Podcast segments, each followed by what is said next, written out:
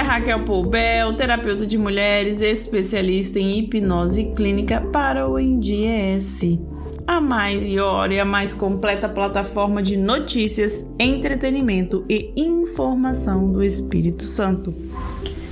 E hoje, na nossa coluna Mulher de Identidade, eu trago para você uma reflexão sobre comparação. Porque quando você vive se comparando com a outra, tudo piora.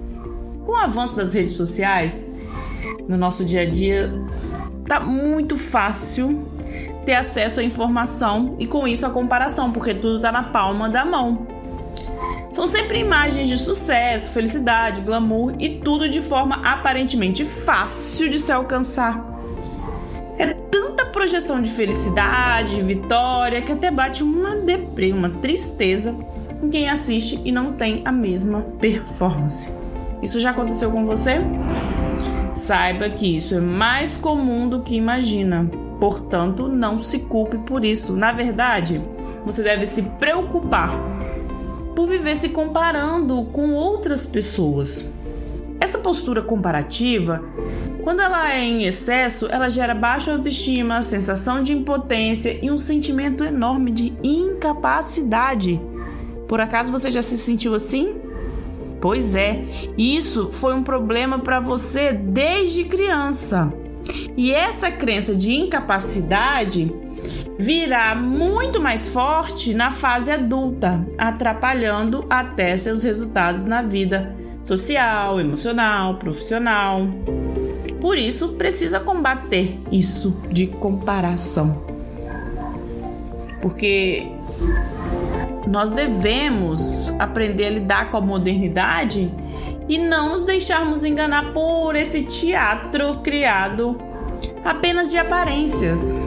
São aparências que as redes sociais trazem que causam essa falsa impressão de que todo mundo é feliz, todo mundo é ótimo, menos eu. O outro não é mais importante ou mais grandioso que você. A lógica das redes sociais é que promove esse efeito em nós. Mas você só conseguirá se blindar, se fortalecer, fugir dessa armadilha se conseguir se enxergar como uma pessoa capaz, merecedora, linda, do jeito que é. Não existe padrão. Não se compare. Uma ferramenta muito importante para isso é o autoconhecimento. O autoconhecimento, ele é fundamental, porque ele faz você se enxergar, enxergar o que faz mal para você, o que faz realmente sentido. É o autoconhecimento que faz você perceber o que te faz bem, o que pode ser aplicado na sua vida e o que te faz mal e você não precisa nem olhar para aquilo. Por isso eu sempre digo e repito: o autoconhecimento cura, protege. Ele é muito importante, ele é fundamental na nossa vida. Eu recebo com frequência pacientes com esses problemas de autoestima para tratar meu consultório. Eu uso a hipnoterapia, que é a hipnose no contexto terapêutico, é a terapia com uma hipnose, a hipnose clínica. É a hipnose para despertar nos pacientes a consciência sobre si mesmo. Assim, eles podem enxergar tudo que faz mal e o que impede de prosperar e de ser feliz.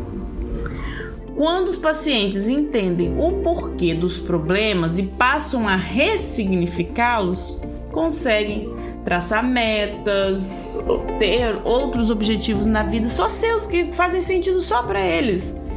Porque é o autoconhecimento e aí eles iniciam uma mudança de vida efetivamente.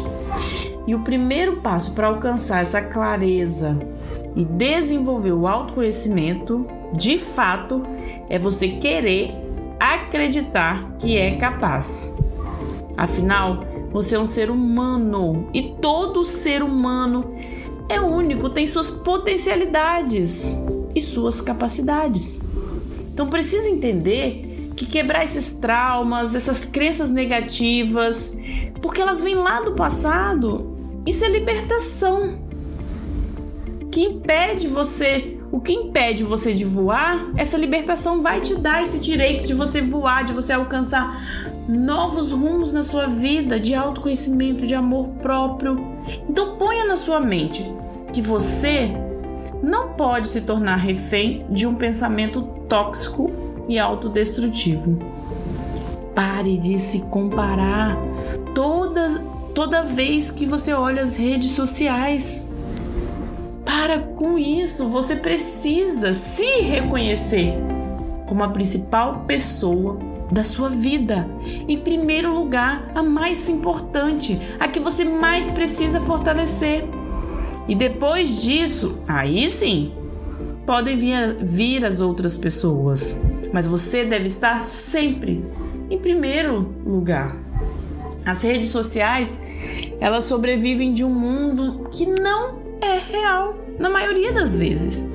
Muitas pessoas se aproveitam da construção dessa realidade paralela para atrair seguidores, engajamento, venda de produtos, mas não é para atrair a sua felicidade. Cair nesse teatro só vai te adoecer. Seja maior que as armadilhas online e olhe para toda essa tecnologia sem se afetar. Fortaleça a sua identidade.